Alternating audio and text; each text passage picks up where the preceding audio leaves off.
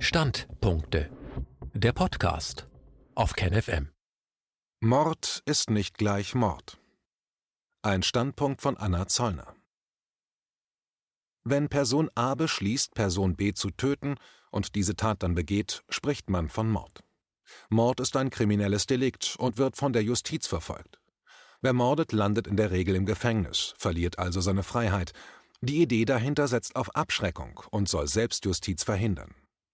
Nur der Staat hat das Recht, Person A für ein Delikt zu verurteilen und das entsprechende Strafmaß festzulegen. Damit die Justiz von Mord sprechen kann, muss Vorsatz nachgewiesen werden. Person A muss den Mord geplant haben. Das gilt als besonders kaltblütig und wird höher bestraft als die Tötung eines Menschen, die im Affekt geschah. Wenn bei einem Streit, einer Schlägerei die Fetzen fliegen und ein Mensch einen anderen dabei derart schwer verletzt, dass die Person stirbt, spricht man in der Regel von Totschlag. Kam dabei eine Waffe zum Einsatz, hat das wiederum Einfluss auf das Strafmaß. Von fahrlässiger Tötung spricht man in der Regel immer dann, wenn Person A Person B quasi aus Versehen tötet. Einem Autofahrer, der während der Fahrt eine SMS schreibt und dabei einen Fahrradfahrer übersieht, der später stirbt, wird nicht Mord vorgeworfen. Fahrlässige Tötung in jedem Fall. Am 3. Januar 2020 geht ein weißer Mann in sein Büro, um einen Mord zu begehen. Das Opfer hat Migrationshintergrund und ist dem Mann seit langem ein Dorn im Auge.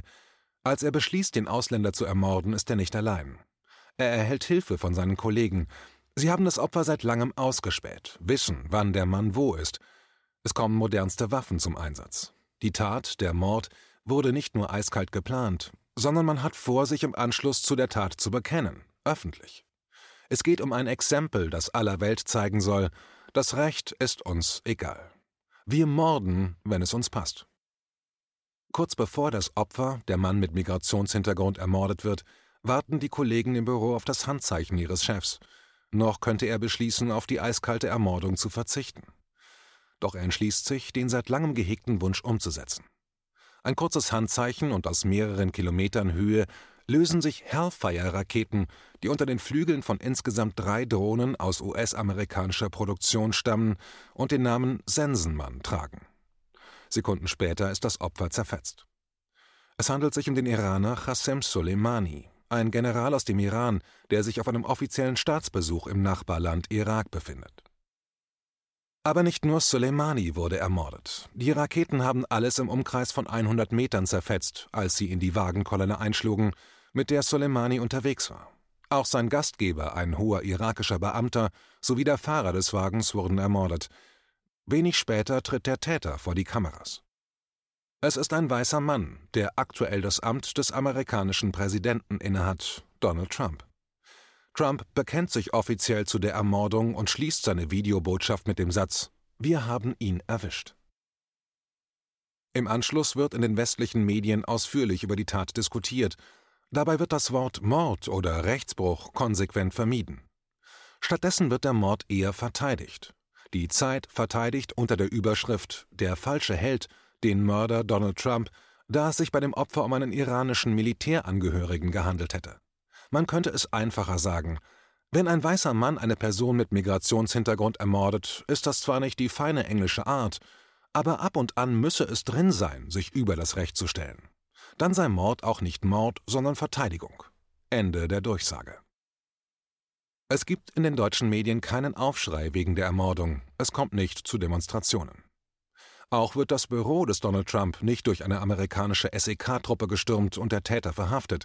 Nein, stattdessen diskutiert der Westen, ob sich der Mörder durch diesen Mord für die nächste Amtsperiode eher einen Gefallen getan hat oder ob es jetzt schwerer wird, als bekennender Mörder noch einmal die USA anzuführen. Am 19. Februar 2020 geht ein weißer Mann in seine Wohnung, um einen Mord zu begehen. Die Opfer werden Migrationshintergrund haben und sind dem Mann seit langem ein Dorn im Auge. Der Täter wird Waffen zum Einsatz bringen. Die Tat, der Mord, wurde eiskalt geplant und der Mann hat im Vorfeld im Netz ein 24-seitiges Manifest veröffentlicht. Wenig später fährt der Mann in Hanau mit seinem Wagen zwei Shisha-Bars an, um hier wahllos auf Menschen zu schießen. Neun Menschen werden ermordet, unter ihnen Afghanen und Kurden. Nach der Tat fährt der weiße Mann wieder nach Hause. Als das SEK später eintrifft und die Wohnung stürmt, findet sie den Täter und seine Mutter tot. Offensichtlich hat Tobias R., 43 Jahre alt, im Anschluss an die Morde in Hanau erst seine Mutter und dann sich erschossen. Wer das Manifest des Mannes liest, kommt nicht umhin, an seinem Geisteszustand zu zweifeln. Hätte man ihn lebend gefasst, wäre er, ähnlich wie Breivik, auf seinen Geisteszustand untersucht worden, bevor man über ihn geurteilt hätte. Personen, die zum Beispiel unter schizophrenen Störungen leiden, sind nur bedingt für ihr Tun zur Verantwortung zu ziehen. Sie gelten als geistig gestört und werden nicht in ein klassisches Gefängnis verbracht, sondern verbringen in der Regel den Rest ihres Lebens in einer geschlossenen Psychiatrie. Seit dem Mord von Hanau geht ein Orkan durch den deutschen Pressewald und die sozialen Medien. Hier liegt ein Hassverbrechen vor, ist man sich einig. Der Täter wird als rechtsextrem eingestuft. Jetzt müsse jedem klar sein, wie weit wir inzwischen sind, ist die durchgängige Meinung, als hätte es den NSU nie gegeben. Die Mordserie des NSU wurde staatlich begleitet und zog sich über Jahre hin. Die Täter waren weiße Deutsche, die Opfer hatten in der Regel Migrationshintergrund. Die Akten zum NSU wurden jetzt offiziell für 120 Jahre weggeschlossen. Sieht so Transparenz aus? Unternimmt der Staat wirklich etwas gegen rechte Gewalttäter? Und ist Mord wirklich gleich Mord in unseren Medien? Die Antwort kennen wir. Mord wird permanent politisch instrumentalisiert. Mal wird er akzeptiert oder regelrecht gefeiert, als nötig empfunden oder verharmlosend als Selbstverteidigung umdeklariert, mal wird er verurteilt, sorgt für Empörung und wir werden aufgefordert, dagegen aufzustehen. Wer jetzt für Hanau nicht aufsteht, macht sich verdächtig. Wer bei Soleimani wagte aufzustehen, machte sich ebenfalls verdächtig.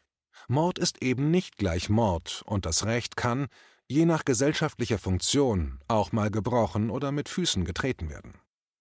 Tobias R. ist schuldig. Er hat, ob verwirrt oder nicht, das Recht gebrochen, indem er Selbstjustiz zur Anwendung brachte, niedere Motive.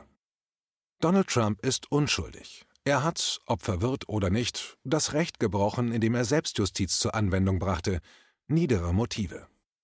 Tobias R. hat wie Donald Trump als weißer Mann Menschen mit Migrationshintergrund ermordet. Trump ließ morden, Tobias mordete selber. Beide haben sich selber ermächtigt und den Mord beschlossen.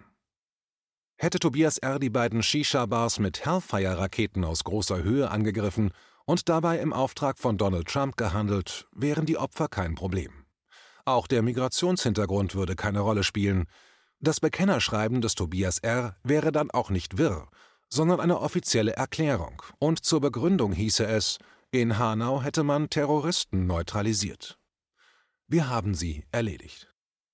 Wer dann auf die Straße gehen würde, um für internationales Recht zu protestieren, wäre ein Terroristenversteher, die Presse würde ihn kollektiv unter Feuer nehmen.